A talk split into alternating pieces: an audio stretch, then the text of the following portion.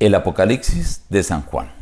Amado Dios, queremos leer tu palabra, oírla y practicarla, porque sabemos que el tiempo de tu venida está cerca. Ayúdanos, Señor, te lo imploramos en el nombre de Jesús. Amén.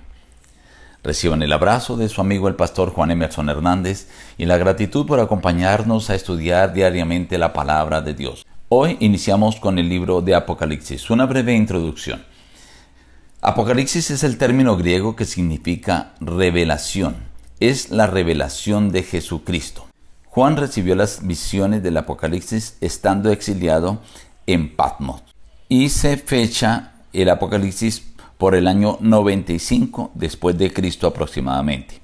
El libro del Apocalipsis es una revelación divina. El Antiguo Testamento es la clave, el Nuevo Testamento es el marco, y allí en el Apocalipsis todos los libros de la Biblia confluyen y concluyen. Es un libro primeramente simbólico. En el curso de la historia cristiana se han forjado cuatro maneras principales de interpretar las visiones de este libro. La preterista, con énfasis en el pasado, la futurista, con énfasis en el futuro, la idealista, con énfasis en ideas del libro, pero estas resultan en una lectura selectiva y en una comprensión distorsionada de muchos pasajes. Está también la historicista poniendo el énfasis en el flujo de la historia. Este método de abordaje es el que toma con mayor seriedad la formación contenida del libro. Los principales temas tratados en este libro son Jesucristo, Dios, el santuario celestial, la cruz y el Evangelio, la iglesia cristiana y el fin del mundo. Veamos algunos apartes del capítulo 1. La revelación de Jesucristo que Dios le dio, enviándola por medio de su ángel a su siervo Juan. Bienaventurado el que lee y los que oyen las palabras de esta profecía y guardan las cosas en ella escritas, porque el tiempo está cerca. Juan, a las siete iglesias que están en Asia, gracia y paz a vosotros de parte del que es y que era y que ha de venir, y de los siete espíritus que estaban delante de su trono, y de Jesucristo el testigo fiel, el primogénito de los muertos, el soberano de los reyes de la tierra, y al que nos amó, nos ha lavado de nuestros pecados con su sangre, y nos hizo reyes y sacerdotes para Dios, su Padre, a Él sea gloria y el imperio por los siglos de los siglos. He aquí que viene con las nubes y todo ojo le verá, y los que le traspasaron, y todos los linajes de la tierra se lamentarán por causa de él. Sí, amén. Yo soy el alfa y la omega, el principio y el fin. Dice el Señor, el que es y que era, y el que ha de venir, el Todopoderoso.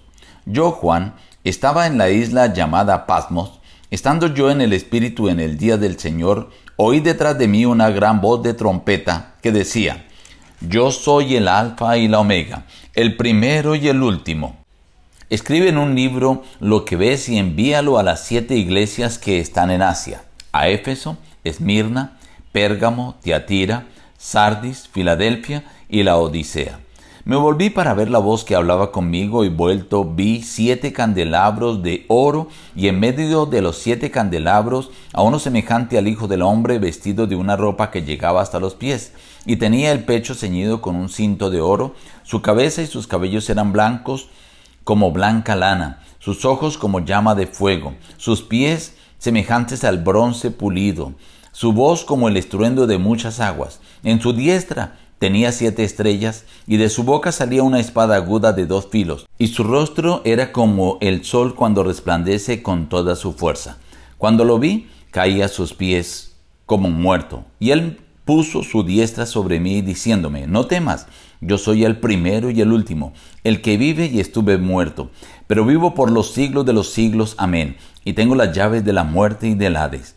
Respecto al misterio de las siete estrellas que has visto y de mi diestra y de los siete candelabros de oro, las siete estrellas son los ángeles de las siete iglesias y los siete candelabros que has visto son las siete iglesias.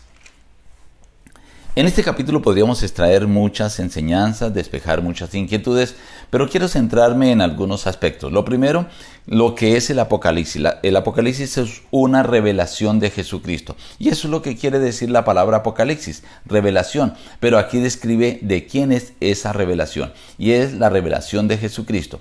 Dios la dio, la envió por medio de un ángel a Juan. Y le pide ahora que las escriba en este libro. Pero el apóstol dice que esto está escrito no solo para leerlo o para oírlo, sino para vivirlo, para ponerlo en práctica, para estar atento a lo que está escrito en la palabra de Dios y señala porque el tiempo está cerca. Luego menciona que el Señor nos hizo reyes y sacerdotes. Eso es lo supremo. Los reyes es la máxima autoridad política y los sacerdotes es la máxima autoridad religiosa. Y es lo que el Señor quiere hacer de ti y de mí. Luego avisa que viene en las nubes y todo ojo le verá. Hablando de la segunda venida de Cristo, será un acontecimiento universal. Todo ojo le verá. No como sucedió en la primera venida, que solamente lo vieron allí los que estaban cerca donde Él llegó. Ahora será algo universal.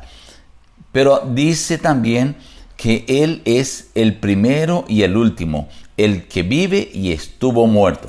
Ahora quiero destacar cuando habla de que Juan estaba en el Espíritu en el día del Señor. Algunos han atribuido este día al día domingo, pero la Biblia describe el día del Señor como el día séptimo, el día sábado.